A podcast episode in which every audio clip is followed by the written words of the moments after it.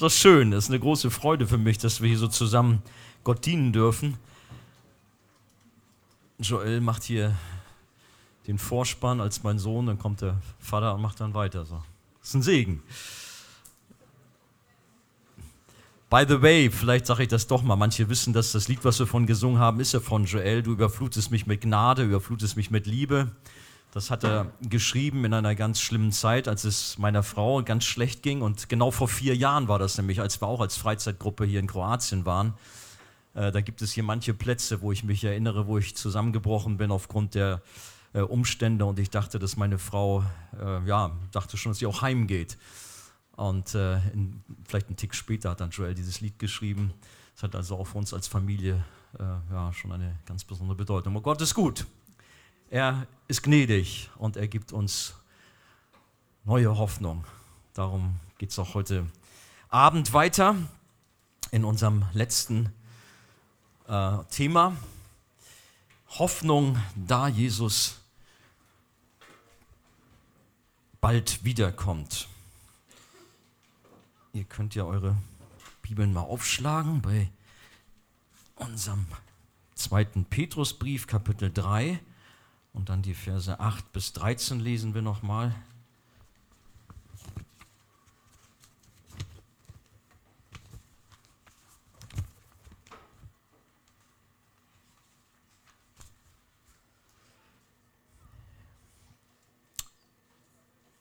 Eines freilich dürft ihr nicht vergessen, liebe Freunde. Für den Herrn ist ein Tag wie tausend Jahre und tausend Jahre sind für ihn wie ein Tag. Es ist also keineswegs so, dass der Herr die Erfüllung seiner Zusage hinauszögert, wie einige denken. Was sie für ein Hinauszögern halten, ist in Wirklichkeit ein Ausdruck seiner Geduld mit euch. Denn er möchte nicht, dass irgendjemand verloren geht. Er möchte vielmehr, dass alle zu ihm umkehren. Trotzdem, der Tag des Herrn wird kommen und er kommt so unerwartet wie ein Dieb. An jenem Tag wird der Himmel mit gewaltigem Krachen vergehen, die Gestirne werden im Feuer verglühen und über die Erde und alles, was auf ihr getan wurde, wird das Urteil gesprochen werden. Wenn das alles auf diese Weise vergeht, wie wichtig ist es da, dass ihr ein durch und durch geheiligtes Leben führt, ein Leben in der Ehrfurcht vor Gott. Wartet auf den großen Tag Gottes Verhaltet euch so, dass er bald anbrechen kann. Sein Kommen bedeutet zwar, dass der Himmel in Brand geraten und vergehen wird und dass die Gestirne im Feuer zerschmelzen, doch wir warten auf den neuen Himmel und die neue Erde, die Gott versprochen hat, die neue Welt, in der Gerechtigkeit regiert. Weil ihr also auf diese Dinge wartet, liebe Freunde, setzt alles daran, euch vor dem Herrn als untadelig und ohne Makel zu erweisen, als Menschen, die Frieden mit ihm haben. Bis dahin diese wunderbaren Worte aus der Bibel. Jesus wird wiederkommen am Ende der Zeit. Ich habe erlebt, als ich noch Finanzbeamter war, jetzt in der Arche wird hoffentlich äh, niemand mehr Zweifel irgendwie haben an theologischen Themen, aber da habe ich manche Auseinandersetzungen gehabt logischerweise mit meinem Finanzamtskollegen und da ging es unter anderem auch über Christi Wiederkunft. Was mich überrascht hat, die wussten alle Bescheid über den jüngsten Tag, über das Gericht Gottes. Irgendwie die kannten das und waren da auch irgendwie so ein bisschen mulmig irgendwie dabei, aber auch, wie wir gleich dann auch noch sehen werden, dann kommt dann auch wieder das, das Spöttische durch oder das Lustigmachen auch über solche Themen. Jesus wird wiederkommen. Dann nicht als Kind in der Krippe wie beim ersten Kommen, sondern als Weltherrscher, als Richter. Er ist unsere größte Hoffnung. Ich weiß nicht, was du hier an Dingen mit dir herumschleppst. Manche haben das vielleicht schon loslassen können, ihr Päckchen. Aber manch einer ist noch hier und schleppt noch nach wie vor. Ich wünsche mir so sehr, dass keiner von dieser Freizeit geht und nimmt sein Päckchen, was er mitgebracht hat, wieder mit sich, sondern dass er es hier lässt und dass du stattdessen mit großer Hoffnung und Freude erfüllt bist. Jesus ist unsere größte Hoffnung. Der Himmel ist unsere größte Hoffnung, einmal bei ihm zu sein. Er kommt und holt uns ab und dann werden wir für alle Zeit mit ihm zusammen sein. Welche Zukunft, Wahnsinn. Das ist das Größte in Glück und Harmonie. Und wir haben ja auch schon den äh, Impuls von Melissa gehört, den schönen Text aus Offenbarung, denke ich, werde den nachher auch nochmal lesen, dass wir dann für alle Zeit mit Jesus zusammen sein dürfen. Dass Jesus wiederkommt, ist kein neues Thema, aber ich habe manchmal den Eindruck, dass es in der heutigen Zeit mehr in Vergessenheit fast gerät oder an den Rand gedrückt wird als jemals zuvor. Meine Eltern erzählen mir immer, wie sie bisweilen auch bei Straßeneinsätzen sogar Schilder hochgehalten haben mit der, mit der Aufschrift Jesus kommt bald. Da würde heute niemand mehr auf die Idee kommen. Heute gibt es ganz andere Themen. Heute heißt es dann, Jesus heilt alle oder große Wunder geschehen. Dann dreht man sich über solche Sachen. Das war aber nicht immer so. Und gerade bei der Urgemeinde war es nicht so, sondern man hatte eine große Sehnsucht nach der Wiederkunft Christi. Man begrüßte sich nicht mit einem Moin Moin wie bei uns im Norden oder Mosche, bei euch in der Pfalz oder so ähnlich, ich weiß nicht, ob ich es richtig ausgesprochen habe, äh, sondern mit einem Maranatha. Der Herr kommt bald. Wünsche mir, dass wir diese Thematik wieder neu auch in unser Herz, in unser Leben hineinbekommen, unsere Gemeinden, unsere Jugendgruppen hineinbekommen. Das Ende kommt näher und nicht nur die Christen glauben daran, dass das Ende näher kommt. Wir sehen das ja auch in der Politik, in der Wirtschaft oder auch die ganze Thematik der Klimaproblematik zeigt ja auch, dass die Menschen schon auch gewisse Sorge haben. Wie wird es weitergehen und irgendwie ist es alles schwierig. Die Klimakatastrophe und dann gibt es Fridays, wie heißt das, Friday for Future Demonstrationen, all diese Sachen. Wobei man, wie wir alle natürlich wissen, bei dieser ganzen Thematik niemals auf die Idee kommt, irgendwie nach Gott zu fragen der der Herr dieser Welt ist und der auch übrigens seinen Zweck im Sinn hat mit Klima, mit Katastrophen, wie wir gleich noch sehen werden. Die Wiederkunft Christi ist keine religiöse Science Fiction. Das ist auch nicht irgendwie etwas, was sich findige Autoren ausgedacht haben. Ich weiß gar nicht, ich bin da jetzt nicht mal in der Szene so drin. Äh, als ich ein bisschen jünger war, da waren zum Beispiel so diese Themen sehr hoch im Kurs. Gibt es noch so finale Bücher? Sagt euch das was? Ist völlig out mittlerweile, ne? Also, du kennst das noch. Okay, hast vielleicht von deinem Vater irgendwie übernommen oder wie? Ja, habe ich mir gedacht. Eine Zeit lang wurde richtig Angst geschürt mit diesem Thema und es wurde richtig Geld verdient, weil da nicht nur ein finale Buch war über, das Thema Endzeit, sondern es war nachher eine Reihe von ich weiß nicht, 12, 15 Bänden oder so und man muss natürlich alles haben, weil man wissen wollte, wie geht es weiter, was passiert denn? Weil dann haben dann diese christlichen Autoren versucht, die Offenbarung zu nehmen und andere prophetische Stellen aus der Schrift und das dann mit entsprechend aktuellen Leben zu füllen und dann natürlich auch überlegt und spekuliert, wer denn der Antichrist ist und wo sich was irgendwie zuspitzt, hat ganze ähm, ja, christliche Generationen geprägt, dieses Thema. Nur leider oft auch viel mehr mit Angst als mit Hoffnung und Freude auf das, was kommt. Die Wiederkunft Christi ist in der Bibel ganz, ganz stark bezeugt. Durchschnittlich ist jeder 30. Vers das Thema Wiederkunft Christi. Insbesondere in den 260 Kapiteln des Neuen Testamentes wird 318 Mal davon gesprochen, dass Jesus wiederkommen wird. Und Jesus selbst kündigt es immer wieder an. Er hat zum Beispiel gesagt in Matthäus 25, Vers 31, wenn aber der Sohn des Menschen in seiner Herrlichkeit kommen wird und alle heiligen Engel mit ihm, dann wird er auf dem Thron seiner Herrlichkeit sitzen. Oder Matthäus 26, 64, künftig werdet ihr den Sohn des Menschen sitzen sehen zur Rechten der Macht und kommen auf den Wolken des Himmels. Und in Matthäus 24, das ist diese berühmte Endzeitrede von Jesus, wo er natürlich auch über seine Wiederkunft sprach, Vers 30. Und dann wird das Zeichen des Menschensohns am Himmel erscheinen und dann werden sich alle Geschlechter der Erde an die Brust schlagen. Und sie werden den Sohn des Menschen kommen sehen auf den Wolken des Himmels mit großer Kraft und Herrlichkeit. Das sind ganz klare Aussagen es ist nicht vage, nicht fragwürdig, sondern 100% können wir sicher sein, Jesus wird wiederkommen. 100%. Das erste Kommen des Messias in Bethlehem wurde sehr stark prophetisch bezeugt. Aber die prophetische Ankündigung zum zweiten Kommen von Jesus, die ist noch achtmal stärker. Achtmal stärker. Und Jesus ist gekommen, natürlich. Deswegen sind wir hier.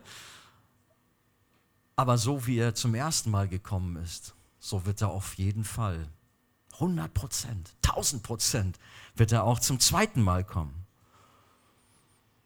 Und dann wird er sein Reich aufrichten, sein endgültiges. Natürlich ist er auch schon so unter uns, auch sein Reich ist da. Aber wir haben natürlich bei dieser Thematik, wie wir auch heute in den Gruppen auch gehört haben, diejenigen, die das ja, lächerlich machen, die Spötter, die das in Frage stellen, die auch damals, ich kenne so die Geschichten von meinen Eltern, die gesagt haben, ach ihr immer mit euren Sprüchen, Jesus kommt bald. Wann kommt er denn? Redet da Jahr für Jahr davon, wir sehen nichts von seinem Kommen. Und in der Tat, so wie es hier in unserem Text heißt äh, oder geheißen hat, die Spötter treten auf und sagen, wo bleibt denn die Erfüllung seiner Zusage? Vers 4. Wir sehen nichts von einem Weltende und schon gar nichts von einem Sohn Gottes, der von Himmel kommt. So reagieren die Menschen und machen sich darüber lustig, machen sich lächerlich darüber. Dabei ist das, was die Bibel schon getan, äh, schon gesprochen hat, ja auch sehr präsent. Da war die Flut. Das haben wir in unserem Text in Vers 5. Die Menschen, die sich lächerlich machen über die Wiederkunft Christi, übersehen dabei, sagt unser Text, die große Flut, das Gericht Gottes, was ja schon über die ganze Welt gekommen ist. Und klar, sie wischen das vom Tisch, sie wollen es nicht wahrhaben, dass man überall äh, auf den Bergen äh, ja, die entsprechenden Gesteins äh, na, Hinweise findet oder auch Meeresgetier und so weiter und so weiter, dass eine Flut da war. Und in allen Kulturen gibt es eigentlich diese Hinweise, dass eine weltumspannende Flut da war. Aber die Spötter wischen es vom Tisch, wollen davon nichts wissen. Aber so hat auch schon Petrus halt reagiert. Wie ist eure persönliche Haltung zum Thema Wiederkunft Christi? Habt ihr eine Erwartungshaltung? Freut ihr euch darauf oder ist das Thema so völlig unbekannt oder interessiert euch gar nicht? Ich möchte euch da herausfordern, wie ich schon sagte, doch mal wieder euch damit neu befassen und eine Freude aufzubringen. Eine Freude, wie man sich auf den Geburtstag freut. Oder wenn ich mich daran zurückerinnere, als Kind zumindest auf Weihnachten, war man ganz aufgeregt, konnte es gar nicht abwarten. Schon im Sommer hat man die Geschenkeliste abgegeben, später dann die einzelnen Türchen aufgemacht und dachte, Mensch, das dauert ja noch Wochen bis Weihnachten. Und plötzlich war Weihnachten da. Und so ähnlich wird es mit der, äh, mit der Wiederkunft Jesus sein. Wir warten und warten und denken, ach, es passiert doch nichts, aber dann ist Jesus plötzlich da und die Freude wird riesengroß sein. Ich möchte mit uns ähm, drei Punkte besprechen. Das wird nicht lange sein, glaube ich. Das erste, wann genau kommt Jesus wieder? Das zweite, dass wir schon auch in der Schrift Hinweise auf Jesu Wiederkunft haben. Und das dritten, dritte, in Hoffnung sollen wir warten und wir sollen bereit sein. Wann genau kommt Jesus wieder? In unserem Text heißt es, der Tag des Herrn wird kommen und er kommt so unerwartet wie ein Dieb. Die Wiederkunft Christi wird plötzlich, ganz unvermittelt geschehen, plötzlich läuft die Zeit ab. Oder Paulus schreibt im 1. Thessalonicher 5, Vers 2, denn ihr wisst ja genau, dass der Tag des Herrn so kommen wird wie ein Dieb in der Nacht. Er drückt damit aus, dass es zu einer Zeit sein wird, wenn niemand damit rechnet. Jesus wird alle Endzeitexperten überraschen, die spekulieren und sich Gedanken machen, plötzlich wird er da sein, wenn sie nicht damit rechnen. So würde ich das verstehen. Die Bibel erklärt aber auch, dass es eine Reihe von Ereignissen äh, geben wird, bevor Jesus wiederkommt. Manche sind klar und manche nicht so klar. Wir sollen nicht spekulieren. Nur der Vater kennt den Zeitpunkt, wenn Jesus wiederkommt. Es gibt viele Sekten, viele Gruppierungen, wie zum Beispiel die Zeugen Jehovas, die manche Termine schon herausgegeben haben. Und dann gab es schwere Erschütterungen in ihrer Gruppe, weil es mal wieder nicht eingetroffen ist. Also wenn jemand kommt, was tatsächlich auch in unseren evangelikalen Kreisen vorkommt und erzählt, er weiß den Termin der Wiederkunft Christi, ihr müsst ihn ermahnen, dringend. Also wenn ich jetzt zum Beispiel mal sagen würde, okay Leute, ich kann euch einen Anhaltspunkt geben, am 12. Februar 2021, da haltet richtig die Augen offen. Haltet immer die Augen offen, immer. Jederzeit kann er kommen. Und ich hoffe, dass wir Sehnsucht danach haben, dass es ganz, ganz bald geschehen möge. In Apostelgeschichte 1, Vers 7 steht, es ist nicht eure Sache, die Zeiten oder Zeitpunkte zu kennen, die der Vater an seiner eigenen Vollmacht festgesetzt hat.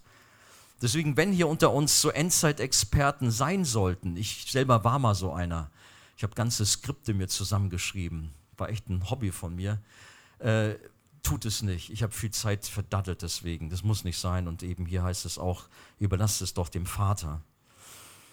Da, wo Menschen über genaue Termine spekulieren oder sie sogar vorausberechnen, da kann man getrost davon ausgehen, dass dies ein Irrweg ist.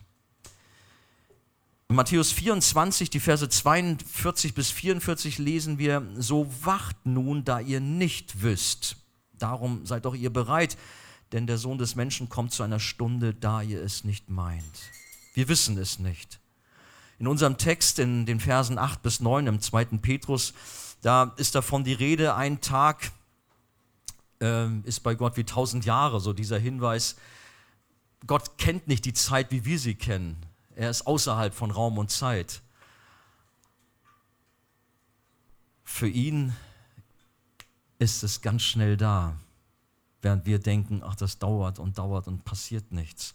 Gott hat eine ganz andere Zeitrechnung. Wir haben in unserem Text gelesen, dass Gott noch Geduld hat, dass er wartet, letztlich damit die Vollzahl aller Heiligen eingeht, damit sie alle dabei sind, damit keiner verloren geht. Alle, die er auserwählt hat, das Thema, was ich ganz am Anfang angeschnitten habe, kommt ja im Petrusbrief immer wieder vor. Aber hier sehen wir nochmal, Gott möchte, dass alle seine Auserwählten dabei sind. Deswegen verzögert er auch den Tag seines Kommens oder hält ihn auf, bis alle Heiligen eingegangen sind. Gehen wir zum Zweiten. Es gibt, es gibt viele Hinweise auf die baldige Wiederkunft Christi.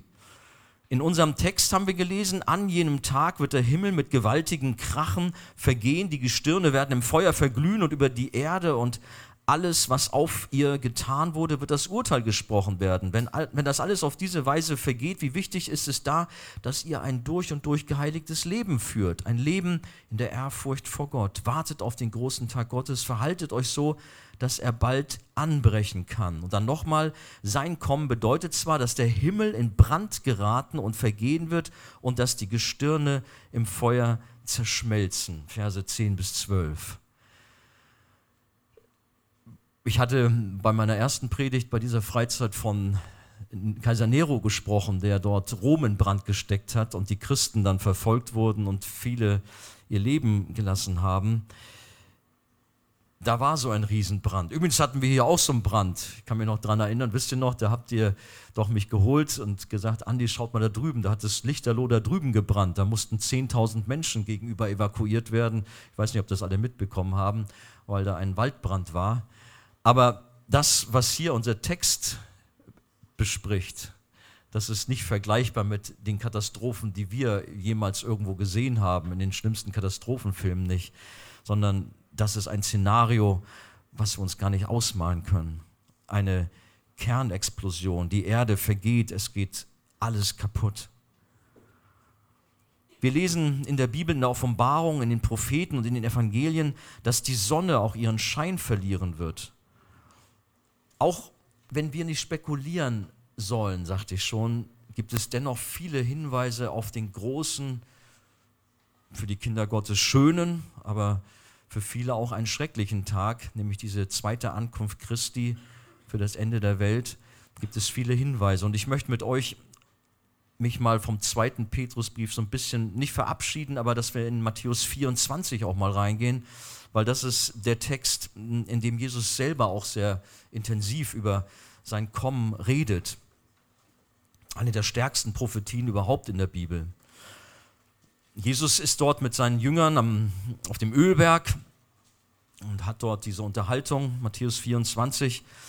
Äh, und im Vers 1, da ist es dann schon so, dass die Jünger Jesus auf den Tempel hinweisen, der gegenüber liegt und ja, man kann fast sagen, sie sind stolz auf dieses mächtige Bauwerk und prahlen vor ihrem Herrn, schau mal, was wir hier haben. Aber Jesus nutzt diese Gelegenheit, um seine Freunde auch so ein bisschen einzunorden oder darauf hinzuweisen, worauf es eigentlich ankommt. In äh, Matthäus 24, Vers 1, da sagt er ihnen etwas, was sie völlig schockiert. was sie regelrecht aus der Bahn wirft.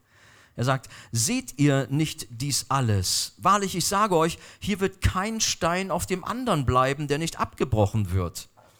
Und der Tempel steht da vor ihnen in großer Pracht. Glaubt man ja, dass die geschockt waren. Wie?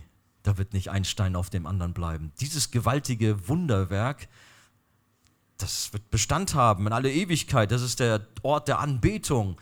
Der lebendige Gott wird doch hier aufpassen, dass hier nichts geschieht. Und Jesus sagt in Vers 8 in Matthäus 24, das ist dann der erste Anfang der Wehen, wenn das geschehen wird. Und in der Tat, es geschah etwas.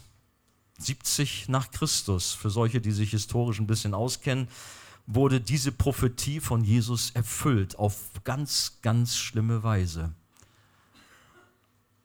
Die römischen Soldaten haben Jerusalem eingekesselt. Es gab eine furchtbare Belagerung und in dieser Belagerung gab es Zustände innerhalb von Jerusalem, wie ihn vielleicht die Welt noch nie gesehen hat. Josephus Flavius, der Geschichtsschreiber, beschreibt das zum Teil in einer Szene, wie Mutter, Mütter in ihrer Verzweiflung die Kinder in den Backofen gestopft haben und danach später aufgegessen haben äh, weil sie nichts zu essen am äh, waren, haben und am Verhungern waren, wo die römischen, diese hartgesottenen Soldaten geschockt waren, was dort passiert war.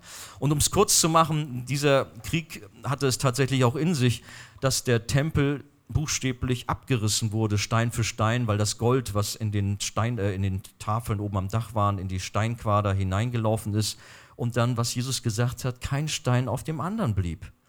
Eine Million Juden sind damals ums Leben gekommen, eine furchtbare Zeit. Aber Jesus sagt, es ist nur der Anfang der Wehen.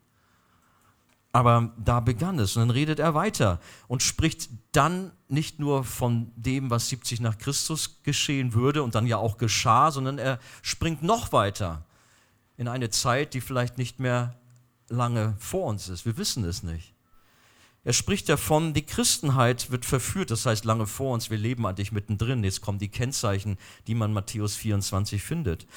In Vers 4, Jesus warnt in den letzten Tagen vor Verführung. Er sagt, es werden viele falsche Propheten aufstehen und viele werden verführt werden.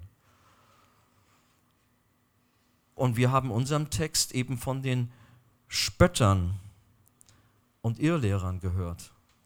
Viele Kirchen und Gemeinden, viele Namenchristen werden immer liberaler und verraten zugunsten von Toleranz das Evangelium, verwässern den Glauben. Stattdessen strebt man nach einer Welteinheitsreligion und Dialog mit anderen Religionen. Immer mehr Liberalität und Gesetzlosigkeit, Ablehnung der Schrift, Egoismus. Man bastelt sich seinen eigenen Glauben zusammen. Die Bibel sagt, der Geist aber sagt ausdrücklich, dass in den letzten Zeiten etliche vom Glauben abfallen und sich irreführenden Geistern und Lehren der Dämonen zuwenden werden. 1. Timotheus 4.1. Und wir erleben in der Tat eine große Verwirrung der Christenheit. Ihr glaubt gar nicht, wie viele Post wir aufgrund unserer Fernsehsendung erhalten, wo Menschen voller Sehnsucht bekunden, wir kennen das Evangelium nicht mehr. Es wird nicht mehr gepredigt ein riesengroßer Hunger ist in unserem Land und viel Dankbarkeit, wenn das Evangelium doch gepredigt wird. So Leute, wir haben einen Auftrag, das Evangelium, was oft verloren ist, wieder hineinzubringen in unsere Gesellschaft. Später schreibt Paulus in seinem zweiten Brief an Timotheus, 2. Timotheus ähm, 4, 3 bis 4, denn es wird eine Zeit kommen, da werden sie die gesunde Lehre nicht ertragen, sondern sich selbst nach ihren eigenen Lüsten Lehrer beschaffen, weil sie empfindliche Ohren haben und sie werden ihre Ohren von der Wahrheit abwenden und sich Legenden zuwenden. Ich habe das schon manchmal gesagt, mir tut das als Jugendpastor der Arche-Jugend schon manchmal weh, wenn Leute zu mir kommen und mir vorwerfen, dass wir als Arche-Jugend gesetzlich seien äh, und ich dann vielleicht noch allen voran, dass wir die Schrift viel zu eng auslegen äh, und da übertreiben und wir gehen lieber in eine andere Gemeinde, die das irgendwie besser machen. Wir sind nicht perfekt, wir machen Fehler, ich weiß.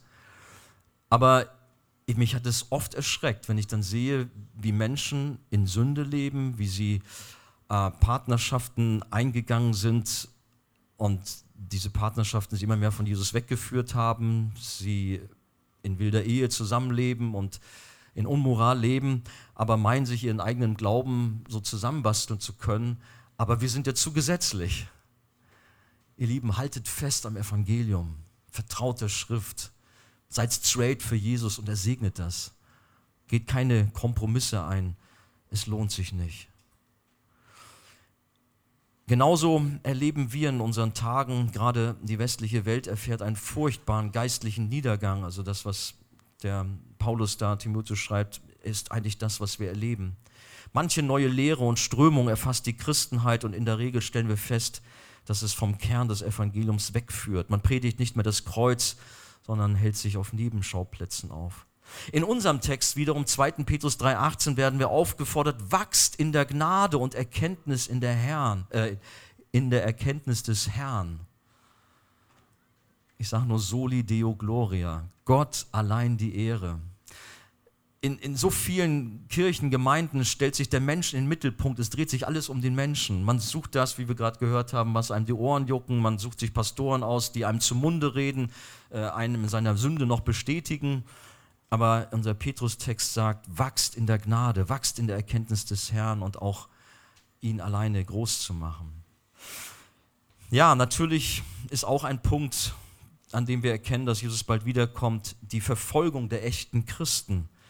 Es wird viel Drangsal geschehen. Jesus spricht davon äh, in den Versen 9 bis 13 jetzt wiederum in Matthäus 24. Entschuldigt, dass ich so ein bisschen hin und her springe wo er davon spricht, dass man euch den Gerichten, den Synagogen ausliefern wird. Ihr werdet geschlagen werden, man wird euch vor Fürsten und Könige stellen, um meinetwillen.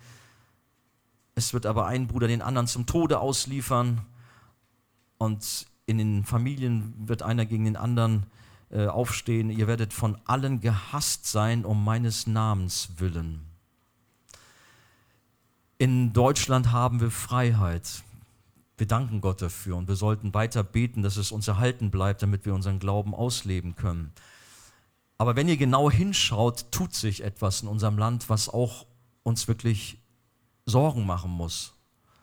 Und ich bitte euch inständig, haltet die Augen offen, auch welche Partei ihr wählt, dass ihr nicht so naiv durch die Gegend lauft all das, was mit Gender zu tun hat und all diese Dinge, wo man antigöttliche Regeln hineinbringt mit Macht in unser Volk, es ist gegen die Schrift, es ist gegen Jesus, es ist wirklich ein antichristliches System, was sich mehr und mehr entfaltet. Noch lässt man uns zufrieden. Ich weiß aber nicht, wie lange noch. Irgendwann wird es damit anfangen, dass man uns die Gemeinnützigkeit aberkennt, dass wir Steuern bezahlen müssen, dass wir nicht mehr das, man dürfen wir eh auch jetzt nicht mehr. Glaubt man ja nicht, dass wir so predigen dürfen, wie wir wollen dann kommt gleich irgendwelche Aufsichtsräte, also im Fernsehen meine ich jetzt, und achten genau darauf, was wir zu sagen, was wir nicht zu sagen haben. Wir müssen weise, auch heute schon sein. Beten wir, dass der Herr uns die Tür offen hält und dass es uns nicht so ergeht wie heute in Nordkorea, in vielen arabischen Ländern. Die Not ist groß. Auch in Russland gehen die Türen wieder zu. Wir freuen uns, dass unser Bruder Ilya Pankiewicz hier unter uns ist. Das ist manchmal nicht einfach. Wir wollen für unsere Geschwister beten. Und wir wissen, dass Open Doors immer wieder die Zahl rausbringt, dass jedes Jahr 100.000 Christen den Märtyrertod sterben. In unserem Text in 2. Petrus war halt diese Aussage, dabei sollt ihr vor allem das erkennen, dass am Ende der Tage Spötter kommen, die letztendlich die Wiederkunft in Frage stellen. Unsere Hoffnung ist die Wiederkunft des Herrn, er wird wiederkommen. Aber das ist gerade so ein Kernthema, was die Leute nervös macht, was sie nicht wollen. Sie machen es lächerlich, deshalb verfolgen sie uns, deshalb drängen, drängen sie uns an den Rand, wenn wir nicht politisch korrekt sind, vielleicht in manchen Fragen. Auf der anderen Seite ist aber auch ein schöner Punkt, wir dürfen erleben, wie Gott, sagte ich vorhin schon, an einem anderen Punkt, Langmut, Geduld hat, 2. Petrus 3,8, damit eben alle Auserwählten alle Wiedergeborenen zusammengefügt werden, dass keiner verloren geht. Ich meine die weltweite Mission. Auch das lesen wir auch in Matthäus 24, Vers 14 dort. Und dieses Evangelium vom Reich wird in der ganzen Welt verkündigt werden zum Zeugnis für alle Heidenvölker. Und dann wird das Ende kommen. Wir leben in so einer frommen Glocke im Westen, aber es ist wirklich etwas Gewaltiges, dass das Evangelium an die Enden der Welt kommt, überall hin. Auch durch das Internet, durch, durch alle Medienmöglichkeiten, die wir haben. Gott, Gottes Botschaft geht um die Welt und Menschen werden zu Millionen, möchte ich fast sagen, errettet. Gewaltige Aufbrüche, auch in den heutigen Tagen. Auch ein Zeichen der Endzeit, dass eine große weltweite Mission stattfindet. Ein weiteres Zeichen ist die Unmoral in der Welt, dass es in den letzten Tagen eigentlich so zugeht wie bei Sodom und Gomorra. Das finden wir, ich sage euch nur mal die Textstellen, Lukas 17, Vers 26 und Lukas, 28, äh, Lukas 17, Verse 28 bis 30 oder auch Matthäus 24, Vers 39 spricht davon. Und Sodom und Gomorra war eine schlimme Zeit, ihr wisst das wenn ihr das noch so im Hinterkopf habt. Eine dekadente, kaputte Gesellschaft, unmoralisch bis zum geht nicht mehr.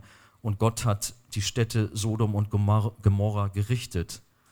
Aber ich sage euch, Hamburg ist kein Stück besser und ich fürchte Kaiserslautern auch nicht. Eigentlich haben wir alle mit unseren Städten Gericht verdient, aber Gott erhält uns. Dann ist ein weiteres Zeichen, man könnte zu jedem viel mehr sprechen, aber ich möchte es auch nicht zu lang werden lassen.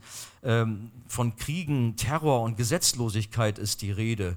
Das ist, ähm, Jesus sagt, ihr werdet aber von Kriegen und Kriegsgerüchten hören. Das ist nochmal Matthäus 24, also ich springe hin und her. Matthäus 24, Verse 6 bis 7. Werdet von Kriegen und Kriegsgerichten hören. Habt Acht, erschreckt nicht, denn dies alles muss geschehen. Aber es ist noch nicht das Ende, denn ein Heidenvolk wird sich gegen das andere erheben und ein Königreich gegen das andere.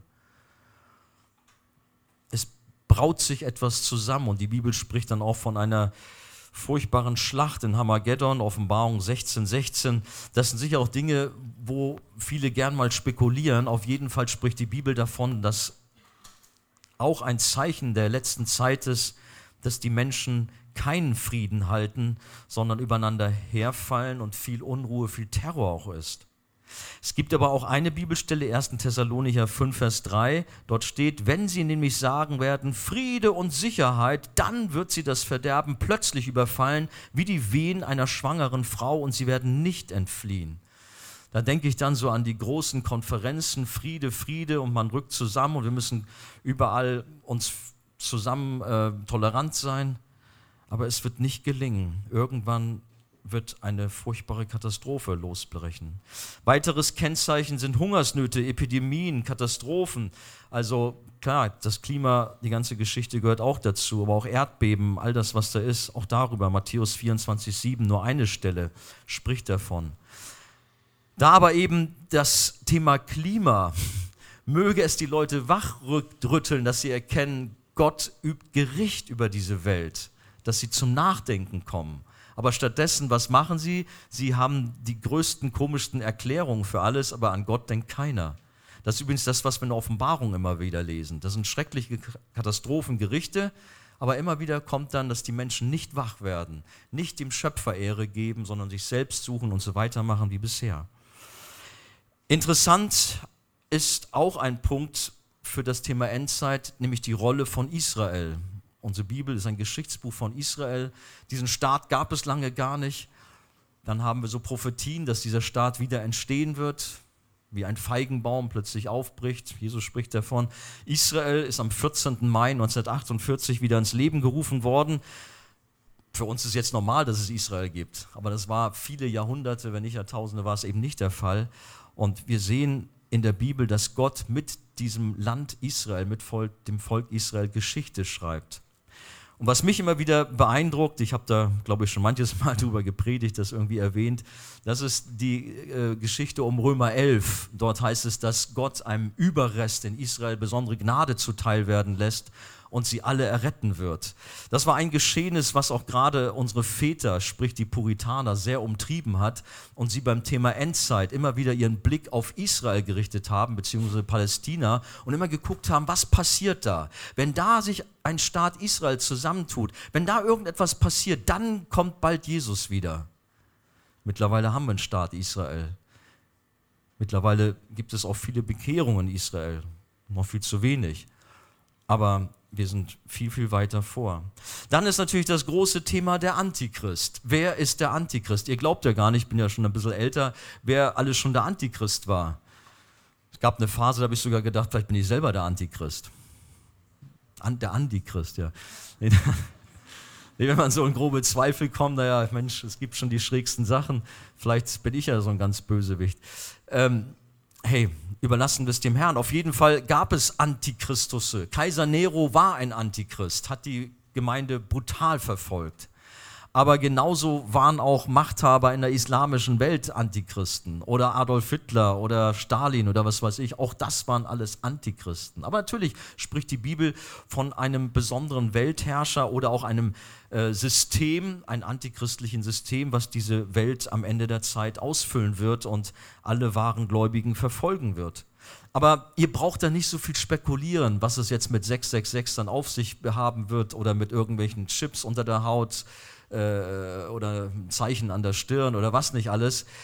Hey Leute, wenn es soweit ist, Gott gibt uns mit Sicherheit klare Anweisungen, wie wir uns zu verhalten haben und wie nicht. Hat er übrigens auch getan mit den Gläubigen äh, damals 70 nach Christus in Jerusalem.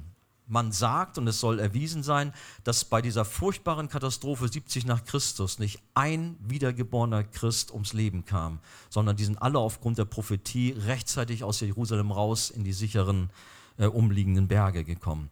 Nur mal so am Rande.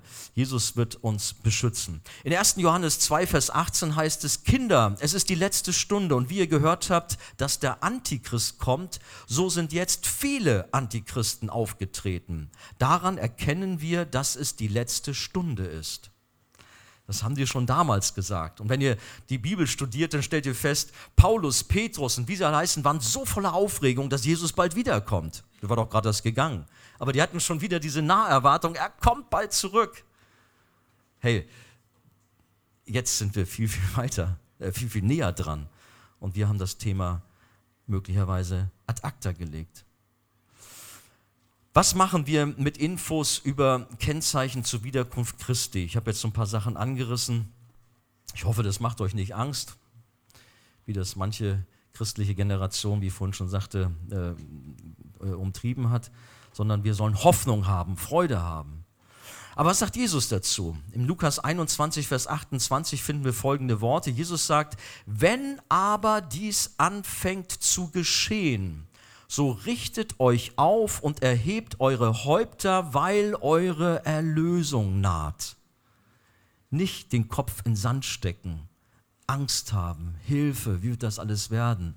Nein, wir strecken uns empor und sagen, wow, Jesus, ich spüre, du kommst bald. Wir wollen noch mehr jetzt wirken, noch mehr Gas geben. Ich meine, der alte Luther, der soll doch gesagt haben, wenn, wie heißt es, wenn morgen die Welt untergeht, dann pflanze ich noch mein Apfelbäumchen irgendwie so ein Spruch. Das ist wahr, weil ich habe schon von lieben Mitchristen gehört, ach, das wird immer schlimmer alles und nee, da kann man ja gar keine Kinder mehr in die Welt setzen und nö, und das ist ja nicht mehr und wir müssen uns verstecken und nein, wir haben einen Auftrag. Jesus kommt bald und wir wollen so lange, bis er wiederkommt, alles geben für ihn, damit Menschen zum Glauben noch kommen.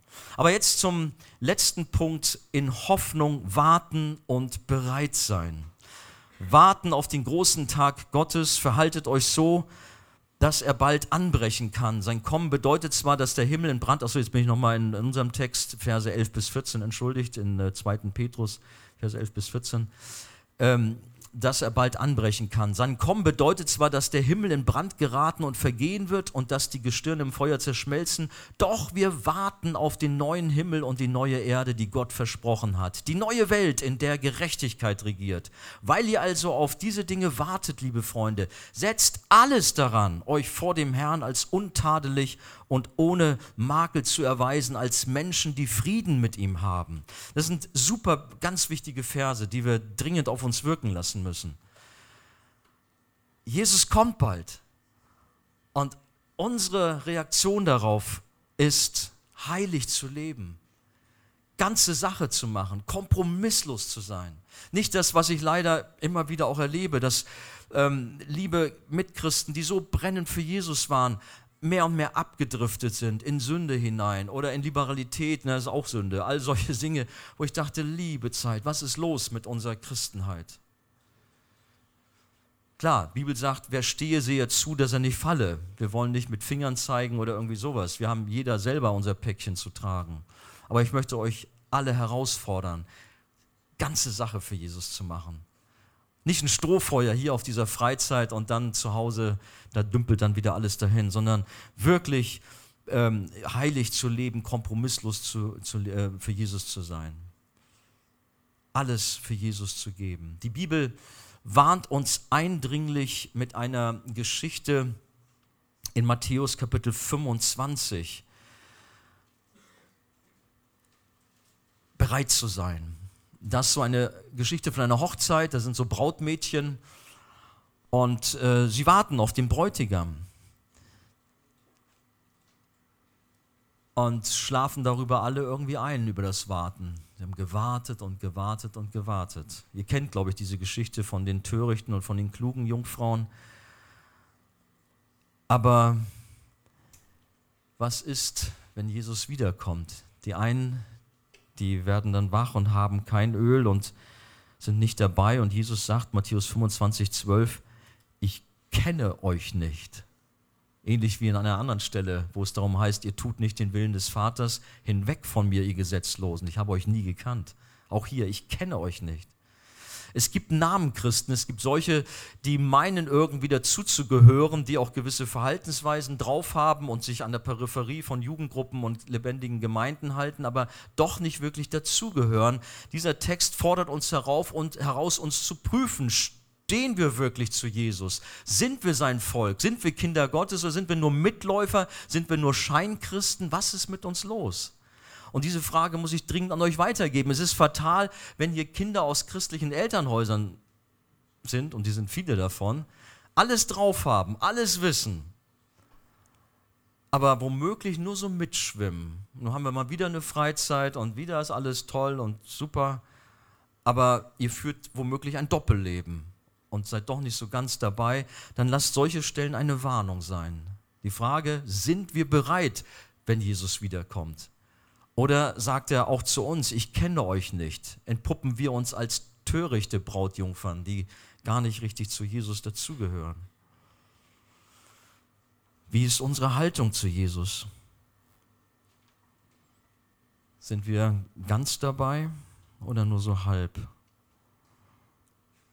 Gerade am Ende der Freizeit ist eine gute Gelegenheit, da nochmal klare Sache zu machen. Und ich lade euch ein, wir wollen gleich, wenn wir zum Schluss kommen, eine Zeit des Lobpreises haben, dann auch Gelegenheit geben, dass wir so in dem Bereich da beim Pool, ohne in den Pool reinzufallen, äh, dass wir füreinander beten, einander segnen und vielleicht auch manche Frage auch nochmal zu erörtern.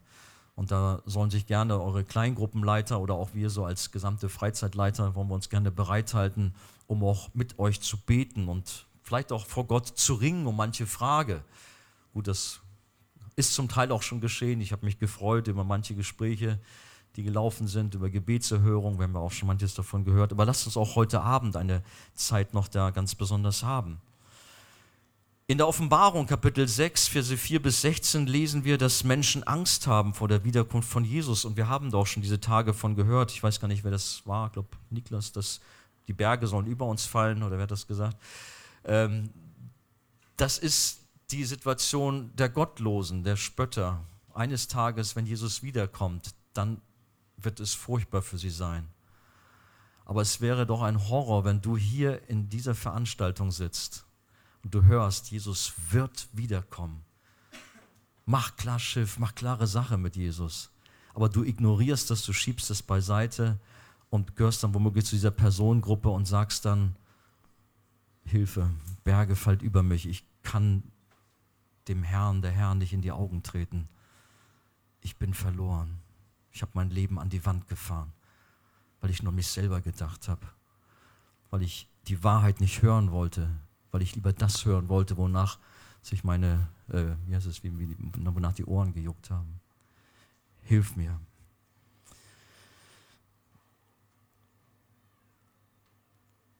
Wie ist es mit uns? Die Bibel sagt, denn alles, was aus Gott geboren ist, wenn du aus Gott geboren bist, dann brauchst du keine Angst zu haben, sondern heißt es weiter, wer aus Gott geboren ist, überwindet die Welt. Und unser Glaube ist der Sieg, der die Welt überwunden hat. 1. Johannes 5, Vers 4. Denn diese Frage kenne ich auch oft, weil es in der Offenbarung immer wieder heißt, wer überwindet? Und dann kommt die Frage zurück, ob es denn auch reicht. Ich weiß nicht, ob ich ein Überwinder sein darf. Wir haben die Garantie in 1. Johannes 5, 4, wer zu Jesus gehört, der wird überwinden. Du darfst dich auf den wiederkommenden Herrn freuen. Aber es sind andere hier, die nicht genau wissen, wo sie stehen, die unruhig sind. Lass dich herausfordern. Alle gemeinsam sollen wir wach, wachen und bereit sein, wenn der Sohn wiederkommt, denn er kommt zu einer Zeit, wie wir es nicht meinen. Hast du dein Ticket zum Himmel geprüft? Lass mich das mal so sagen. Bist du dir sicher, dass du dabei bist? Ich will jetzt hier nicht Druck machen, ich könnte dir so manche komischen Geschichten erzählen und irgendwie Emotionalität aufbauen, das will ich nicht. Aber dennoch klar die Frage, bist du dir sicher, dass du zu Jesus gehörst, dass du kein Mitläufer bist, dass du nicht nur dem Namen nach ein Christ bist? Da möchte ich dich bitten, darüber nachzudenken, denn die Zeit läuft ab. Die Bibel endet mit den Worten, ja, ich komme bald von Jesus. Ich komme bald, sagt er. Und unsere Antwort lautet im gleichen Atemzug des Offenbarung 22,20, Amen. Ja, komm, Herr Jesus. Und ich hoffe, dass du das voller Freude sagen kannst, wenn Jesus sagt, ich komme bald. Und du sagst, ja, bitte, komm bald. Ich habe so eine Sehnsucht. So viel Chaos, so viel Not hier. Ich möchte zu dir, ich möchte bei dir sein. Ich freue mich schon drauf. Jesus ist unterwegs. Er hat wunderbare Wohnungen bereitet für seine Kinder. Der Himmel ist herrlich. Und zum Schluss nochmal diese Worte. Johannes hat diese Schau, er sagt, danach sah ich einen neuen Himmel, eine neue Erde, der frühere Himmel, die frühere Erde waren vergangen. Alles kaputt gegangen. Auch das Meer gab es nicht mehr. Es sah die heilige Stadt, das neue Jerusalem von Gott aus dem Himmel herabkommen, schön wie eine Braut, die sich für ihren Bräutigam geschmückt hat. Und vom Thron her hörte ich eine mächtige Stimme rufen, seht, die Wohnung Gottes ist jetzt bei den Menschen. Gott wird in ihrer Mitte wohnen. Sie werden sein Volk sein, ein Volk aus vielen Völkern und er selbst, ihr Gott, wird immer bei ihnen sein. Er wird alle ihre Tränen abwischen. Es wird keinen Tod mehr geben, kein Leid und keine Schmerzen. Und es werden keine Angstschreie mehr zu hören sein denn was früher war, ist vergangen. Daraufhin sagte der, der auf dem Thron saß, seht, ich mache alles neu. Ich will nicht dem Bernd vorweggreifen, er wird, glaube ich, morgen auch noch etwas erzählen. Stichwort Kilian, ne, Bernd, wirst du erzählen? Über, Entschuldige, übermorgen. Aber ich äh, habe mich nochmal daran erinnert, an eine junge Frau auf einer Schwedenfreizeit, die voller missionarischem Eifer war, voller Begeisterung, als die Freizeit dem Ende entgegenging. Und äh, wir haben Pläne geschmiedet, wie wir Einsätze machen können, wie das alles weitergehen sollte. Und plötzlich habe ich die Meldung bekommen, dass sie eine Blinddarmentzündung bekommen hat und auf dem OP-Tisch verstorben ist. Hat mich sehr erschüttert damals dass ich dachte, Mann, wir waren gerade noch zusammen auf der Schweden-Freizeit und jetzt durchstarten. Gott hat sie zu sich geholt, es hat ihm gefallen, sie bei sich zu haben. Hat es ja auch besser letztlich. Aber ich will damit nur andeuten oder nur sagen, jetzt, oh Mann, kann natürlich als, so als Druck aufgefasst werden, aber manchmal, wir leben in den Tag so hinein. Ach, was soll's, wenn ich mal älter bin, dann kümmere ich mich mal um diese Themen und heute, da hat er so ein paar ernste Sachen angeschnitten, aber jetzt, nee, jetzt will ich noch Spaß haben und abschalten. Wir wissen nicht, wie es alles weitergeht. Unser Leben ist in Gottes Hand. Deswegen von daher doch mal so ein bisschen, nicht nur ein bisschen, die Bitte, nimm das alles ernst. Nutze diese Freizeit und mach ganze Sache mit Jesus. Verschwende nicht dein Leben. Fahr es nicht an die Wand. Ich bitte euch inständig. Ich bin manchmal so verzweifelt, so schlaflose Nächte über meine Schäfchen bin mit Leib und Seele Jugendpastor, ich liebe es. Ist ein, der schönste Beruf der Welt. Aber ich wünsche mir so sehr, dass diese Schäfchen das Ziel erreichen, dass diese Schäfchen dabei sind, voll dabei sind Jesus lieb haben, diese Liebe auch Jesus zeigen und keine faulen Kompromisse eingehen. Lasst euch nicht belügen vom Teufel, sondern setzt eure Hoffnung auf Jesus, der die Hoffnung ist. Wollt ihr das? Sagt doch mal Amen. Hallelujah.